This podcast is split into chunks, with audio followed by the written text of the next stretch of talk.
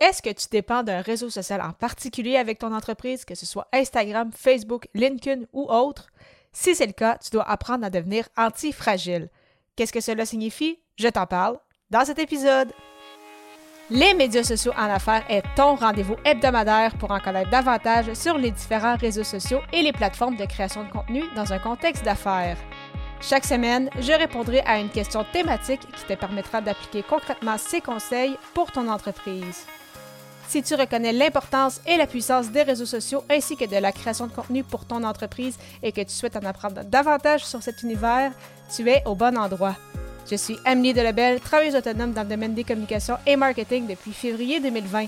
Je travaille avec les réseaux sociaux et dans la création de contenu depuis 2014. Les médias sociaux en affaires est mon deuxième podcast après Athlète Entrepreneur, lancé en janvier 2019. Bienvenue sur mon podcast.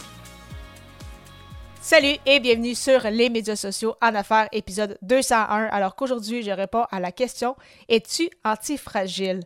Alors, tout d'abord, qu'est-ce que cela signifie d'être antifragile? Pour moi, en création de contenu, ça veut dire ne, pas dépendre d'une seule plateforme ou d'un seul canal d'acquisition. Donc, en effet, pourquoi c'est important ça de ne pas être antifragile? C'est que si jamais il arrivait quelque chose avec cette plateforme, euh, cet outil, ce réseau, euh, réseau social-là, ben, en fait, cela signifierait donc que tu n'aurais plus de façon de communiquer avec ton audience et donc d'acquérir de nouveaux clients. Alors, pour ton entreprise, disons que ça compliquerait grandement les choses. Donc, c'est pourquoi tu ne, dois pas mettre tous tes œufs dans le même panier, parce que sinon, c'est ça, tu es à la merci euh, de cette, euh, de cette plateforme, de ce réseau social-là, par exemple.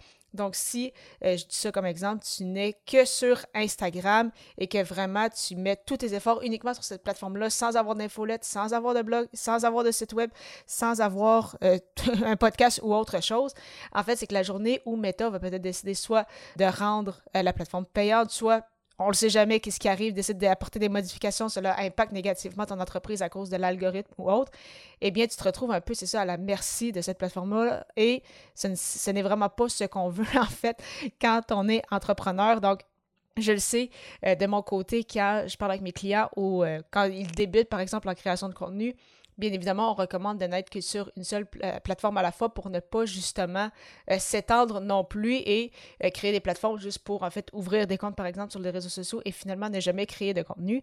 Mais graduellement, par exemple, tu sais que ton personnel est sur LinkedIn, tu débutes sur LinkedIn, c'est parfait.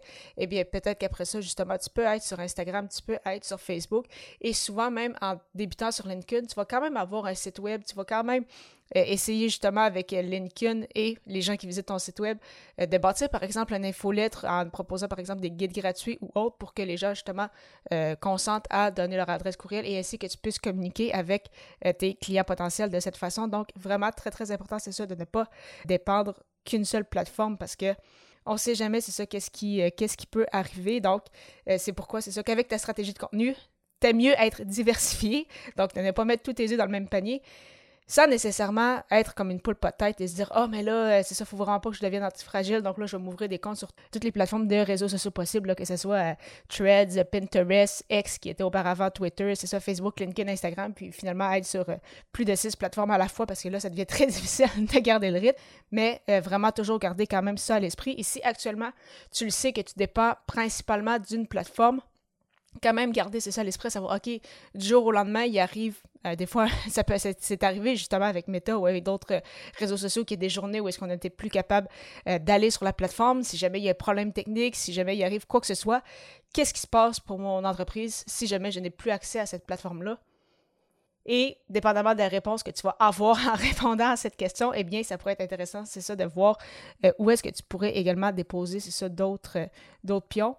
Euh, de mon côté, je sais que personnellement, j'utilise beaucoup LinkedIn. C'est une plateforme, euh, particulièrement depuis les derniers mois, qui me permet justement d'acquérir des clients.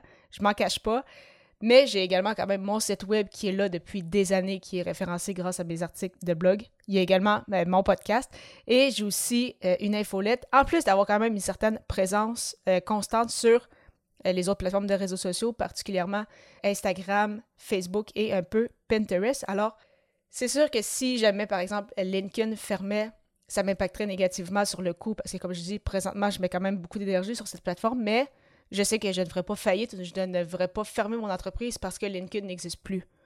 Donc, c'est quand même rassurant dans un sens, mais si toi tu dis, écoute, euh, Amé, moi, si jamais LinkedIn n'existe plus, oublie ça, je n'ai plus de clients, bien justement, on pourrait, euh, on pourrait prendre un petit moment ensemble pour euh, discuter justement des éléments que tu pourrais mettre en place pour devenir antifragile. Donc, pour prendre rendez-vous gratuitement, simplement te rendre au ameliedelabel.com baroblique consultation.